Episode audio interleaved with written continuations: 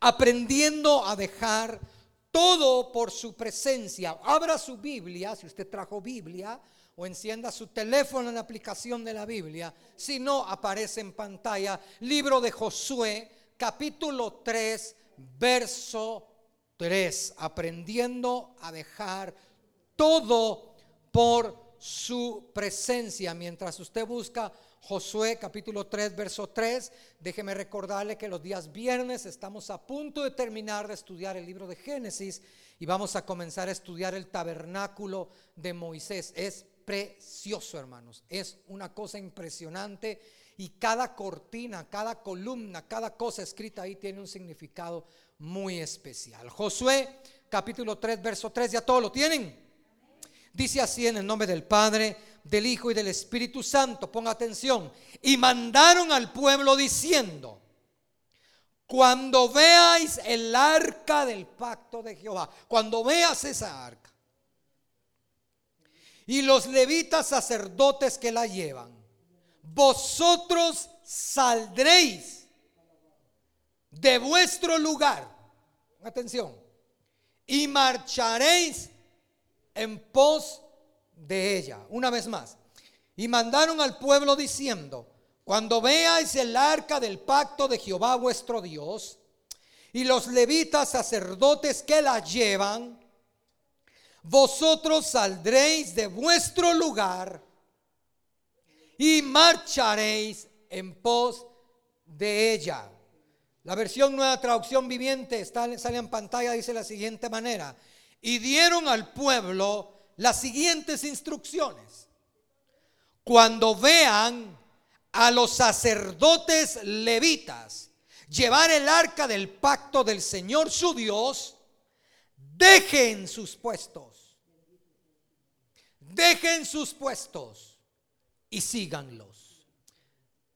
Quiero comenzar antes que todo diciendo o explicando que en el Antiguo Testamento cuando se establece el orden del tabernáculo, se establece el significado del atrio, del lugar santo, del lugar santísimo, de los panes de la proposición, del, lavatorio de manos, todo, cada pieza, como les decía al principio, tiene su significado.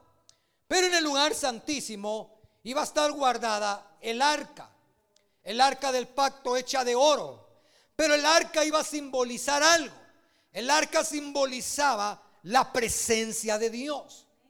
En el Antiguo Testamento el arca simbolizaba la presencia de Dios. Cuando usted estudia cómo Dios tenía relación desde Génesis, la relación de Dios era muy personal. Tenía una relación personal con Adán y Eva. Tenía una relación personal con Abraham. Tenía una relación personal con Jacob, con Isaac muy personal.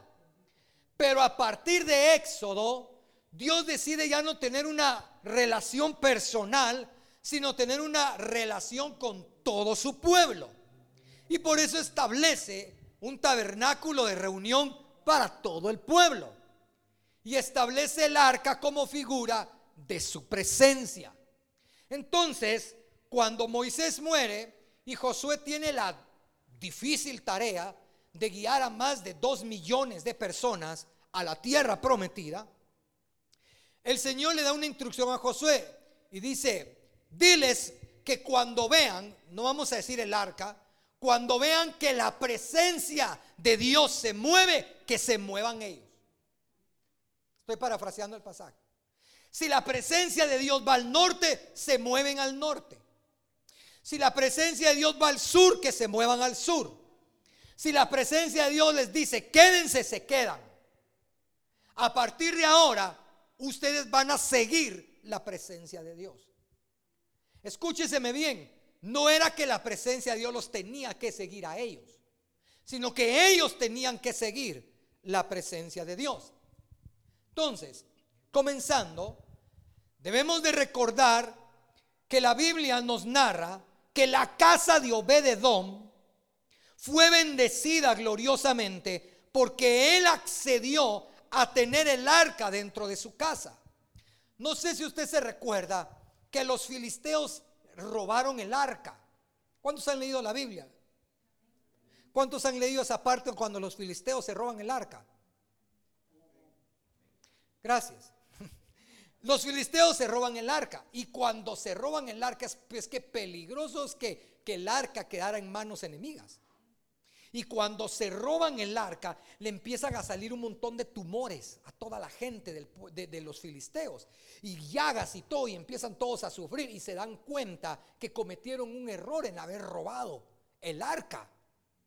Entonces, mire cómo era de delicada la presencia de Dios, y es delicada.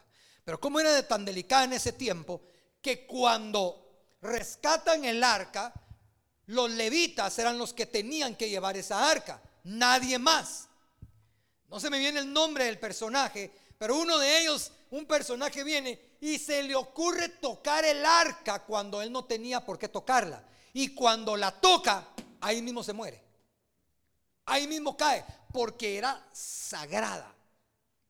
El arca porque simbolizaba la presencia de Dios.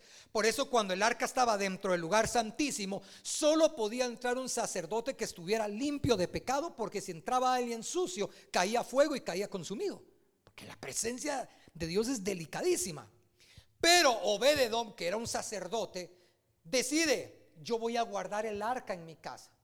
Y cuando guarda el arca en su casa, dice la Biblia que la guarda por tres días y esos tres días la casa de Obededom fue súper, hiper, mega bendecida. ¿Por qué? Porque la presencia de Dios, donde está la presencia de Dios, hay bendición.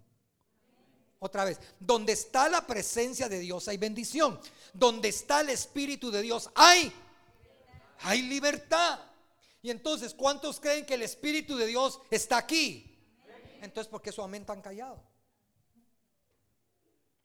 Porque si usted es libre, a usted no le da pena decir amén. Porque como no le da pena gritar gol, no le da pena decir amén. Si no le da pena ver los cuerpos musculosos de Tom Gunn, no le da pena gritar amén en la iglesia. Ah, ya va queriendo.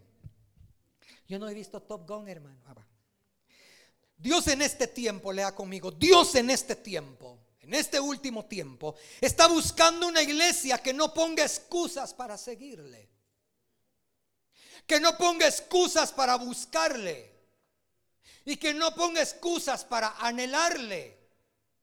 Él está buscando una iglesia que sea apasionada por su presencia. Repita conmigo, apasionados por su presencia. Apasionados por su gloria. Que anhele cada día más y más, hermanos, su presencia.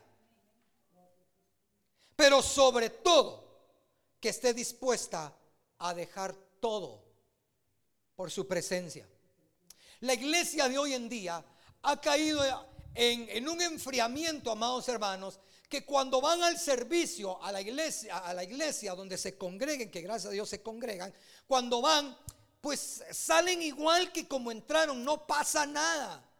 A veces le echan la culpa a los que dirigen la alabanza. O a veces le echan la culpa al que predicó. Y dicen, no, es que es que predicó. No me gustó lo que predicó. O el que cantó como que no tenía unción, no tenía buena voz. Y estamos viendo tanto lo demás. Y no nos fijamos que somos nosotros mismos los que no llegamos con pasión a ese lugar. Nos falta esa pasión que escribía David en el libro de los Salmos. Mejor es un día en tus atrios que mil fuera de ellos que anhela ardientemente mi alma estar en los atrios del Señor. Esa era una pasión. Y la iglesia hoy en día ha perdido su pasión. Ve la iglesia, ve el servicio, ve los días de ir a la iglesia como un día más. Y este no es un día más. Me recuerdo uno de los cantos que, que salió hace muchos años, bueno, hace muchos años, digo, hace poquito, donde decía, em, estar aquí es el momento que tanto esperé. Hermano, ese canto me gustaba a mí. Porque la letra decía, estar aquí es el momento que tanto esperé. Yo no sé si usted está sentado aquí porque era el momento que tanto estaba esperando o porque lo trajeron empujado. Híjole, hermano, usted está callado hoy, eso me preocupa. La iglesia está perdiendo su pasión tenemos cultos nada más. Tenemos conciertos, nada más. Tenemos congresos, nada más. Pero de ahí no pasamos.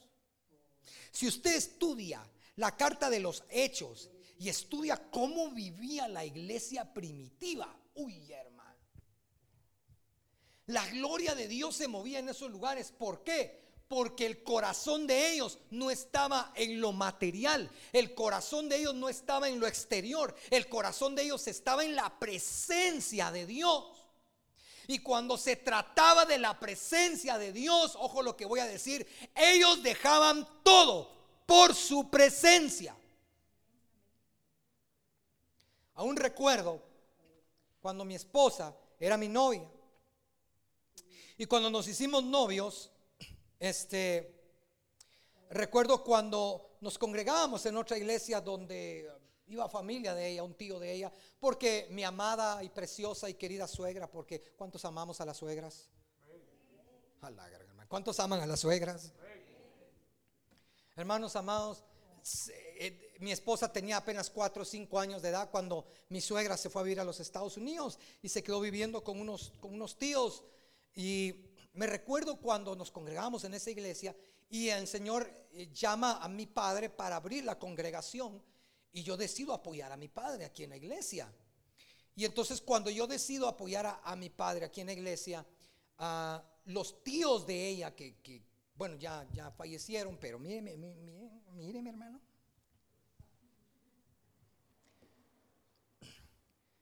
Nosotros, yo entré a hablar con él y decirle que muchísimas gracias, que ya no iba a estar congregándome allí. Papá, Y yo hablé con, con, mi esposa en ese tiempo, mi novia, y le digo, mira, ¿qué vas a hacer? Porque yo, yo me voy a congregar allá, tú te congregas acá, yo no quiero venir y estorbar eso, que tú estás acá. Y me dijo, no, yo te sigo. Mire qué amor, hermano. Yo te sigo, me dijo. Donde tú vayas, yo iré. Y donde vivas, viviré. Tus sueños serán mis sueños. Yo te sigo, me dijo. Yo le dije, bueno, vamos a hablar. Y cuando fuimos a hablar, el tío de ella le dijo estas palabras. Le dijo, ¿tú lo vas a seguir a él? Sí. El día que atraveses esa puerta, si ahorita atravesas esa puerta, perdes todo lo que era para ti. Prácticamente toda herencia, todo lo perdes. Y ella se levantó, atravesó la puerta y me dijo, pues, se fue y se vino para acá. Desde ahí lo dejó todo. Ustedes dirán, qué bruta. Hubiera tenido pesto. ¿Sabe que luego después de eso, nadie fue a la boda de nosotros, de muchos de familiares de ellos? Y le decían, es que te vas a quedar pobre que aquí, que todo lo que, todo lo que le dijeron. Cuando mi hijo cumplió un año de edad que le celebramos su cumpleaños en McDonald's, me recuerdo, llegaron los tíos y llegaron solo, no por el cumpleaños, sino solo llegaron a pedirme perdón, a darme las gracias. Mire, te pedimos perdón, pensamos que ibas, la íbamos a encontrar toda desnutrida.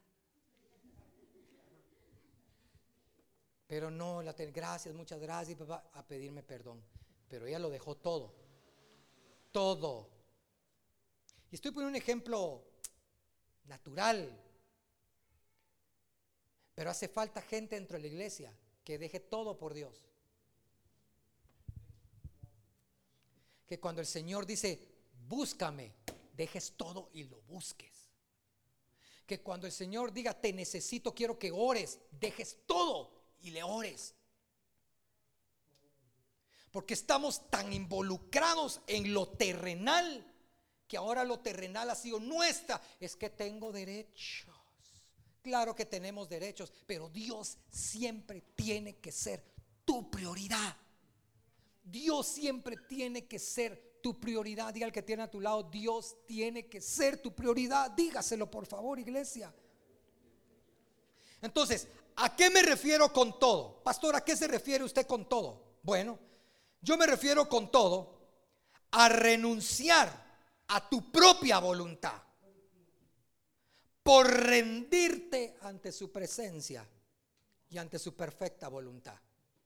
O sea, necesitamos aprender a dejar todo cuando se trate de su presencia. La orden fue, si ustedes ven que el arca se mueve, dejen sus puestos, dejen todo y síganla. Si ustedes ven que la presencia de Dios te está llamando, te está diciendo, es el último tiempo, búscame, búscalo iglesia. Por cierto, es el último tiempo. Y debemos de aprovecharlo porque los que se queden van a desear buscarlo. Ya cuando se queden ya no lo van a encontrar. Por eso el profeta Amós dice, y llegará el día que buscarán pan y ya no encontrarán. Está hablando de la palabra. Anhelarán el pan porque tendrán hambre de pan, pero ya no lo encontrarán porque el pan se fue, dice. Es tiempo, hermanos, de que si tenemos que dejarlo todo por Él, lo hagamos. Deja a un lado tus sueños, deja a un lado tus anhelos, deja a un lado tus planes y tus metas. ¿Tú crees que Dios no lo sabe? Dios conoce tus sueños, Dios conoce tus planes, Dios conoce tus proyectos, Él los tiene en sus manos. Pero cuando se trata de Él, hazlos a un lado y dígale, Señor, tú eres el primero en mi vida. Tú eres el primero en mi vida. Yo quiero hacer tu voluntad. Si usted leyó bien el pasaje, lea conmigo. El arca siempre iba por delante del pueblo. Y el pueblo tenía que seguir el arca. Por eso Jesús dijo, si alguno quiere venir en pos de mí, niéguese a sí mismo. Ponga, ponga atención a esa frase. Niéguese a sí mismo. Tome su cruz. Y yo lo sigo, dice. ¿Cómo dice? ¿Qué significa? Niéguese a sí mismo. Significa de estar pensando en yo quiero, yo necesito, yo anhelo, es que yo, yo, yo, yo necesito mi Cancún, yo necesito mi Acapulco Beach, yo necesito todo. No. Es pensar primero en Él seguirlo a Él. Que si tantas ganas tienes de tu Acapulco, Él te lo va a dar. Por eso dice la Biblia, buscad el reino de Dios y su justicia. ¿Y qué dice después? ¿Y qué es todo? Todo, todo eso que tú anhelas, todo eso que tú quieres, eso va a venir y para Dios eso son añadiduritas. Pero búscalo a Él de primero.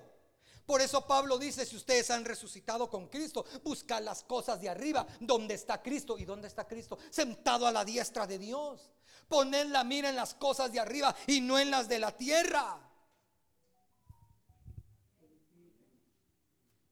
Yo no estoy en contra de tus anhelos que puedas tener, de tus proyectos, gloria a Dios por eso, y qué bueno, y ojalá que el Señor haga que se cumplan todos. Pero lo que estamos hablando hoy en esta mañana, que cuando se trate de la presencia de Dios, hazlo con todo tu corazón y búscalo con todo tu corazón. No permitas que nadie te distraiga o que nada te distraiga del plan perfecto de amarlo a Él con todo tu corazón. ¿Cuántas trabas ¿Cuántos obstáculos le pusieron los fariseos a Jesucristo? ¿Cuántos? No digamos los fariseos, Satanás en el desierto. Y mire qué lujo de tentaciones. Te voy a dar pisto, te voy a dar dinero, te voy a dar joya, te voy a dar poder. Serás el hombre más famoso de la tierra si postrado me adoras. Y el Señor Jesús dijo, escrito está, Solo al Señor tu Dios adorarás y solo a Él servirás. Hermano, Él tenía clara su meta, su propósito. Aunque vinieron distracciones, Él tenía claro. Si tú tienes claro en tu corazón quién es la prioridad en tu vida, pueden venir cosas a tu alrededor que no te van a mover. Si la presencia de Dios está ahí, yo voy para allí. Yo le sigo a Él porque yo le amo a Él. ¿Cuántos están de acuerdo conmigo? debemos entender que Dios no tiene por qué seguirnos a nosotros. Somos nosotros los que tenemos que aprender a dejarlo todo por Él y por su presencia. Quiero que leamos cómo inicia el verso 4 del mismo capítulo que leímos. Dice, a fin de que sepáis el camino por donde debéis de ir. Cuando vean que llevan el arca, dice, cuando vean que llevan el arca, síganla porque así van a saber el camino que deben de seguir. necesitamos aprender a caminar siguiendo su presencia para así poder aprender a hacer su voluntad. Te lo voy a volver a repetir. Necesitamos aprender a caminar siguiendo su presencia para así poder aprender a hacer su voluntad. Porque el que no ama su presencia no puede caminar en su voluntad. Y es corto de visión espiritual. Dime, ¿cómo vas a saber a dónde ir si no amas al que te puede guiar? Dime, ¿cómo sabes a dónde ir si no escuchas a aquel que te quiere guiar? Jesús dijo, mis ovejas oyen mi voz. ¿Y qué? Yo no sé si usted ha visto un video que a mí me, fascinó a ustedes. Y es un video donde hay un montón de ovejas, allá a lo lejos. Un montón de ovejitas. Y, se pone una muchacha, me, me, ni coco. Ponen a otro muchacho, me, me, ni coco. Bueno, otra persona, me, ni coco. Pero entonces llegó el pastor de las ovejas, el que las cuida, hizo, me, y le contestaron las ovejas. Y se viene todo el ganado de ovejas cuando está el pastor. Búsquelo. Impactante ese video. ¿Qué nos enseña? Que las ovejas reconocen la voz de su pastor. Y cuando la llaman o los llaman, ahí van. Por eso dijo Jesús, mis ovejas oyen mi voz y me sigues. Yo te hago una pregunta en esta mañana, muy confrontativa porque el Señor a mí me la hizo. ¿Cuándo fue la última vez que tú escuchaste la voz de Dios y lo seguiste? Porque usted va a una iglesia y todos se llaman cristianos, pero no todos oyen la voz de Dios. No todos oyen la voz de Dios. Todos, ¿cuántos cristianos? Amén, en toda la... Párese, en un evento de 15 mil cristianos, ¿cuántos hijos de Dios hay aquí? ¿Cuántos oyeron la voz de Dios hoy? Ah, tal vez gritan amén para no quedar mal. ¿Hace cuánto? ¿Sabes por qué ya no oímos la voz de Dios? Porque hemos perdido la pasión por su presencia.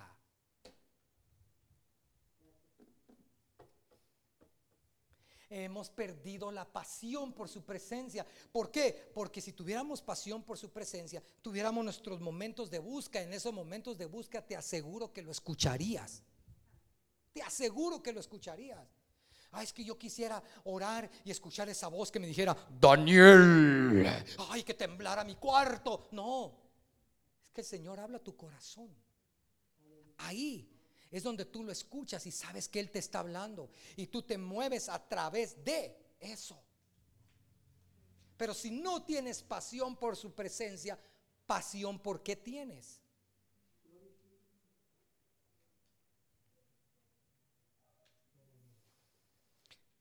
Vi estos ejemplos.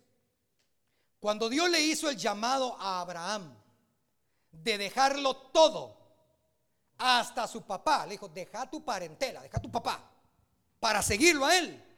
¿Qué hizo Abraham? Ya estudió esa, historia. ¿Qué hizo Abraham?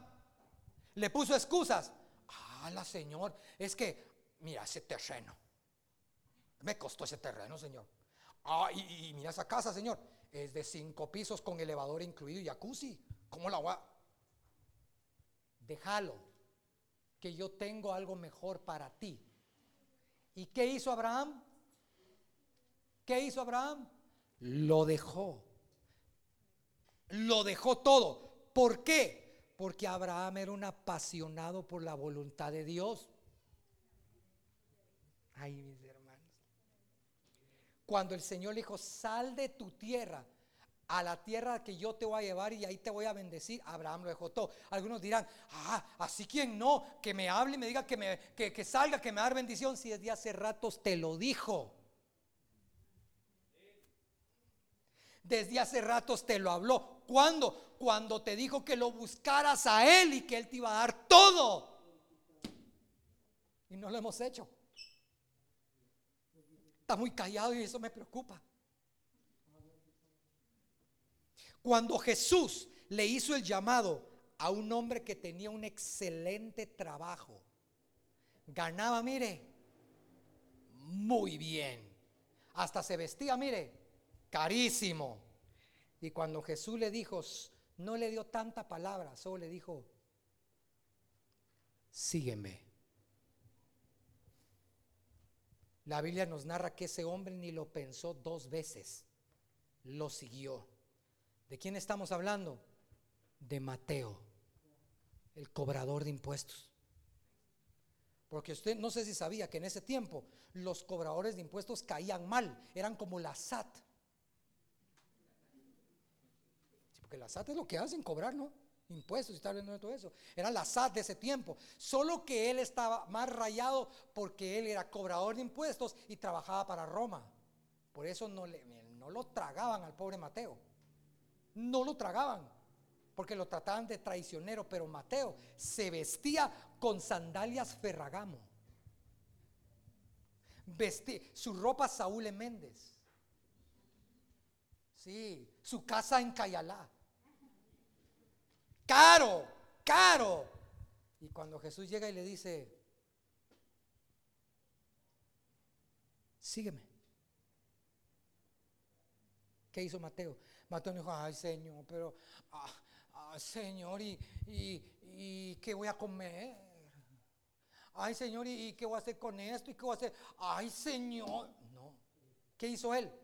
Dice la Biblia en el original que él dejando todo ahí dejó ahí mismo su trabajo, vámonos. Vámonos. Entonces usted, usted mira ahorita, ah, pastor, pero está hablando de uno fichudo, pero uno que es pobre. Bueno, quiero recordarle que uno de los peores trabajos donde no se ganaba muy bien en ese entonces era pescador. Y el Señor va con Pedro y le dijo, sígueme y te haré pescador de hombres. ¿Y qué hizo Pedro?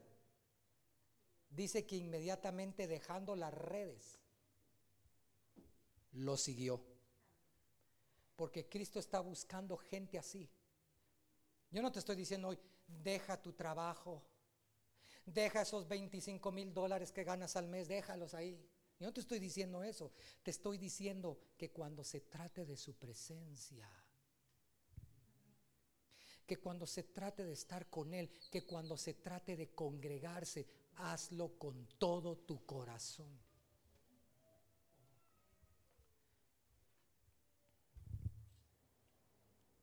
Por eso yo, yo, yo, le he dicho a mucha gente, hermano, ¿sabe, ¿sabe cómo usted muestra que usted tiene pasión por el Señor? En su forma como vive. Porque los que tienen pasión por Dios son libres. Yo lo he dicho muchas veces acá, yo, yo, yo no miro, mira, aquí está la Santa Cena. Yo no miro aquí un ataúd. Aquí hay un ataúd. Alguien se murió. Para que usted esté triste. Para que usted esté decaído. Yo no miro a nadie muerto, hermano. Y hay gente que viene a la iglesia, ustedes, con un semblante, usted, con un semblante, pastor, estoy aquí porque realmente me traje, yo no quería venir. Y no es necesario que se quite la mascarilla. Su mirada esos ojos azules lo delatan. Cómo usted adora, cómo usted alaba. Eh, yo admiro hermano Werner, hermano, levante sus manos al Señor en totalidad. no tenemos pasión. Pastores, eh, esto no se trata si usted se sabe o no se sabe los cantos, si eso viene de aquí adentro, hermanos. Eso viene de aquí adentro de su corazón. Cuando se trate de su presencia y de su llamado, tenemos que aprender a dejar a un lado las excusas y comenzar a seguirle. ¿Cuáles son tus excusas por la cual tú no sigues a Dios? ¿Cuáles son las excusas que tú tienes para no poder orar aunque sea cinco minutos? O cuáles son nuestras excusas para ni siquiera orar por la comida. Porque ya me fui muy, me fue muy fondo, ¿verdad? Con el devocional. A veces ni oramos por la comida. Yo ya le dije a mi hijo Joseph, estábamos comiendo, y entonces él estaba comiéndose un su pollito. Y me dice, ya no quiero. yo me dijo, mi hijo, termine ese pollito, hombre. Es que ya no quiero. Mi hijo, solo son dos pedacitos más. Era medio pollo, hermano, se quería comer medio pollo. Dos pedacitos de... Comételo, mi hijo, comételo. Entonces mi hijo, no quiero. Y yo le dije, mi hijo, ¿Te acuerdas cuando para su cumpleaños yo le llevé a Pizza Hut porque él quería Pizza Hut? lo llevé a Pizza Hut. Y cuando, cuando estábamos comiendo en Pizza Hut, entró un niñito de la calle al restaurante y nos pidió unos centavos. Y nosotros venimos y no solo le dimos, le dimos un su pedazo de, de pizza y le dimos unos sus centavos. Y entonces mi hijo me dijo, papi, ¿qué le pasó a él? Y dije, mi hijo, lamentablemente son niños de la calle, no tienen ni qué comer, por eso usted debe de darle gracias a Dios que usted tiene que comer todos los días. Y ayer cuando no, no quería el pollito, le dije, mi hijo, ¿se recuerda aquel niño que vimos en pizza? Sí, ese niño anhelaría comerse ese pollo. Dele gracias a Dios que tiene que comer y termines ese pollo. Hermanos, ni gracias le damos a Dios por la comida. Ni gracias le damos porque a pesar que la gasolina ha subido y todo ha subido, usted sigue vivo, comiendo, vistiéndose. Dios lo ha sostenido, hermanos. Y no es por tu trabajo, no, es porque Dios te ha dado un buen trabajo y por eso estás bien, hermano. Porque Dios, así mire, así puro tanos. Él hace así, chau trabajo. Yo tengo un amigo en Costa Rica. Excelente trabajador. Va en su moto, tranquilo, despacio. Su moto tranquilo. Y un camión salió de un lugar, se, pasó el alto y lo agarró de este lado. Perdió el brazo, perdió la pierna. Tiene una pierna de, de acero y un brazo también de acero. No puede ya trabajar de lo que trabajaba antes. Ya no puede. Y él me dice, mira, me dice, yo lloro, me dice. Cuando hablaba con él, yo lloro. Yo quisiera hacer lo que hacía antes, ya no puedo. Y ya no puedo. Y me dijo estas palabras, ¿cómo es Dios? Que en un momento así puede quitar lo que uno tenía. Cuando uno confía en sus, propios, en sus propias fuerzas. Y es cierto, hermanos. Es cierto. Dios así, mire, haciendo. Demos gracias. Apasionémonos por su presencia. Alguien que sigue su presencia no va a ser un practicante del pecado. ¿Por qué? Por la sencilla razón que los que han aprendido a dejar todo por su presencia son gente que viven apasionados por su presencia y no por los deseos de la carne. La luz está en ellos y no las tinieblas. Por eso Juan capítulo 8, verso 12 dice, Jesús habló una vez más al pueblo y dijo, yo soy la luz del mundo. Si ustedes me siguen, ¿cómo? Si ustedes qué? No lo oigo, si ustedes qué? Si ustedes qué? No tendrán que andar en la oscuridad, porque tendrán la luz. ¿Que qué dice? Que los lleva a la vida. Entonces, el estar apasionados por Dios te hace renunciar a los deleites de este mundo, al pecado, porque estás tan enfocado tan apasionado por su presencia que te puede pasar una muchacha en minifalda que ni la volteas a ver.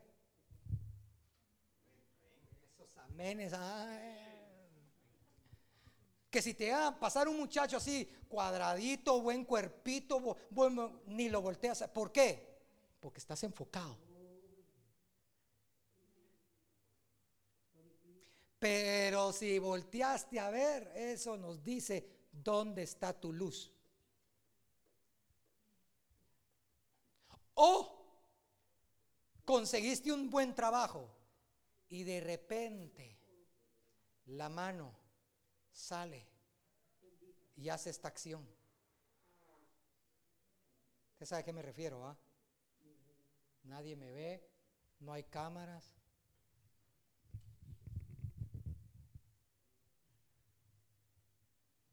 Después.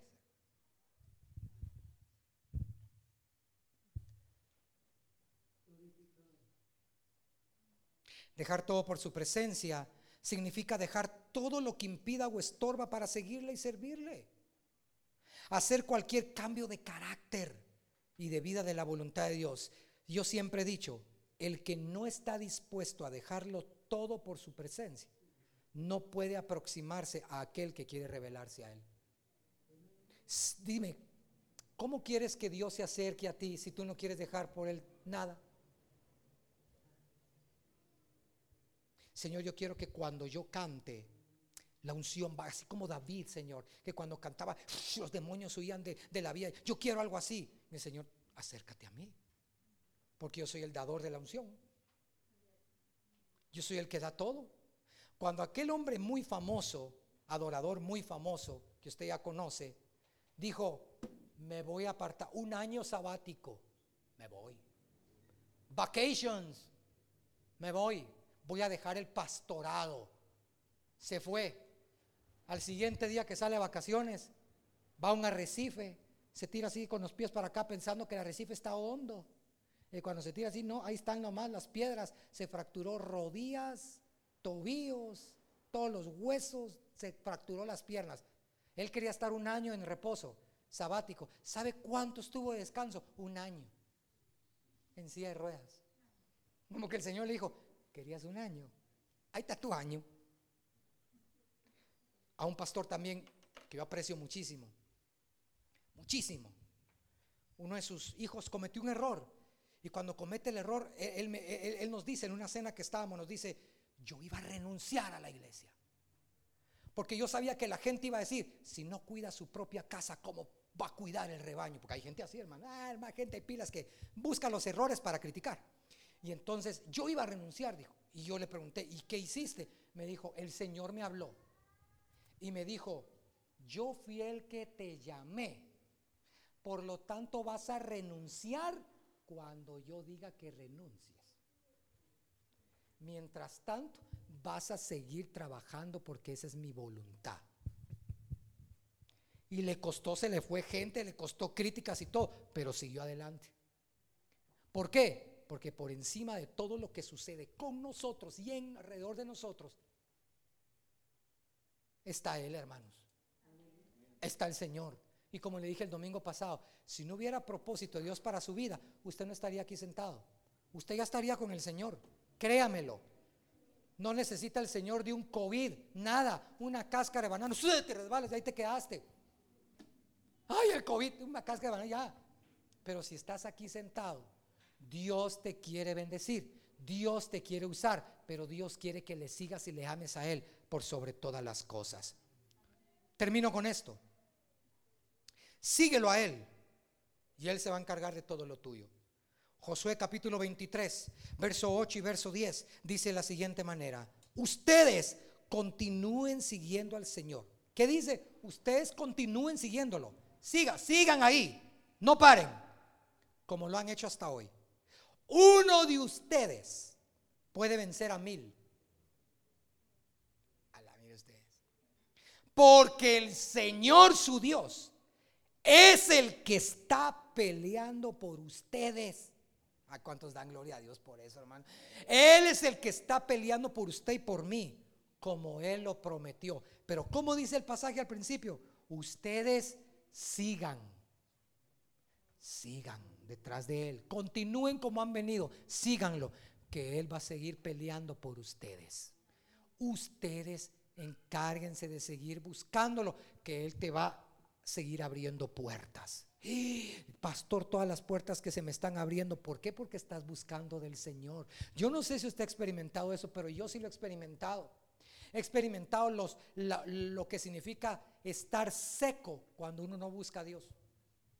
Yo no sé si usted lo ha experimentado. Yo he experimentado cuando paso una, semana sin buscar del Señor. Está bien. No, pues me toca.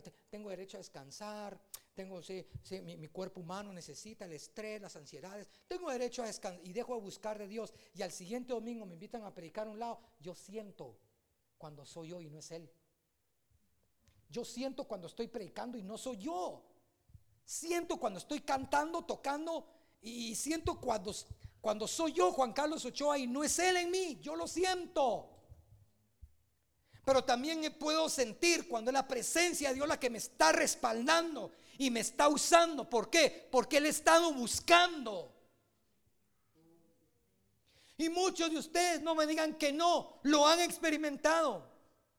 Han pasado por momentos de, no siento nada y no pasa nada. Pero porque has dejado de buscarle.